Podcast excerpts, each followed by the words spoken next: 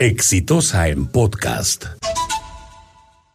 Ha ocurrido un hecho significativo el día de ayer. La justicia en Puno ha decidido condenar a seis años de cárcel a Walter Adubiri, actual gobernador regional, gobernador de esa región, y que fuera el año 2011 uno de los dirigentes más importantes de una protesta social denominada el Aymarazo, que comenzó con una protesta en contra de una compañía minera por incumplimientos, una vez más, ¿no?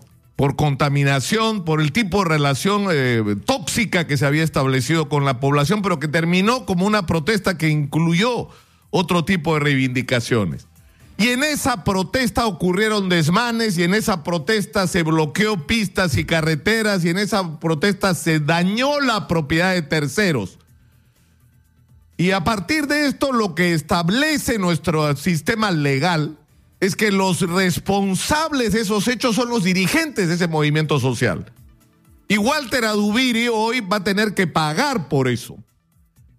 Pero lo, lo, que hay que entender es que esto es parte de toda una estrategia de cómo se han enfrentado en el Perú los problemas relativos a las inversiones que generan conflicto. Es decir, yo arreglo con la compañía minera, en el, caso particular, en condiciones que en muchos de los casos van en contra del interés de la gente, sin haber concertado por la gente, sin haber beneficiado necesariamente a la gente y en muchísimos casos habiendo hecho compromisos con la gente que no se cumplen. ¿Y eso qué cosa genera? Que la gente cansada de tocar puertas en ministerios donde nadie los escucha terminan explotando y haciendo cosas que no deberían ocurrir como bloqueos de carreteras y paralizaciones. Entonces la solución de esa estrategia era meter bala a la gente y meter presos a los dirigentes. Se acabó. Esa es la solución, ese modelo peruano, no peruano, ¿ah? modelo Alan García, modelo segundo gobierno del APRA de enfrentar los problemas sociales en el Perú. Pero hay algo que no debemos olvidar. El año 2008, tres años antes del Aymarazo, hubo un movimiento en Moquegua contra una compañía minera y contra la política del gobierno del señor García con respecto a la distribución del cano y las riquezas que la minería generaba para la región Moquegua.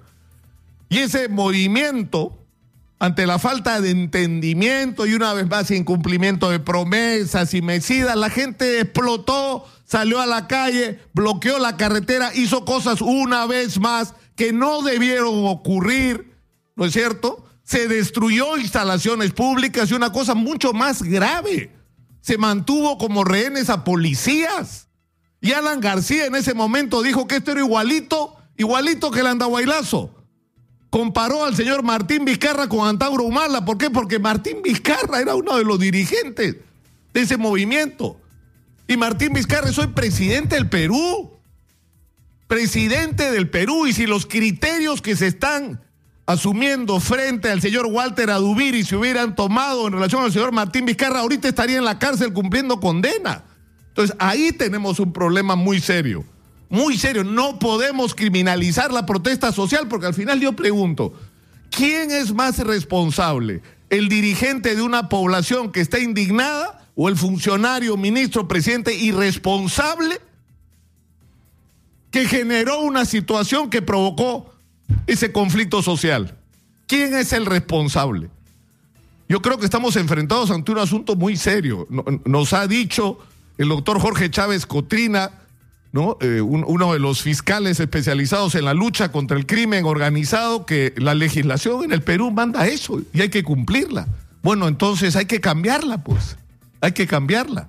El Congreso de la República tiene acá una responsabilidad, pero lo que yo lamento es que las consecuencias que va a tener la decisión de la justicia de mandar a la cárcel a seis años al gobernador regional y para muchos puneños, y según las últimas elecciones, la mayoría de los puneños es su líder, va a tener consecuencias imprevisibles desde el punto de vista social.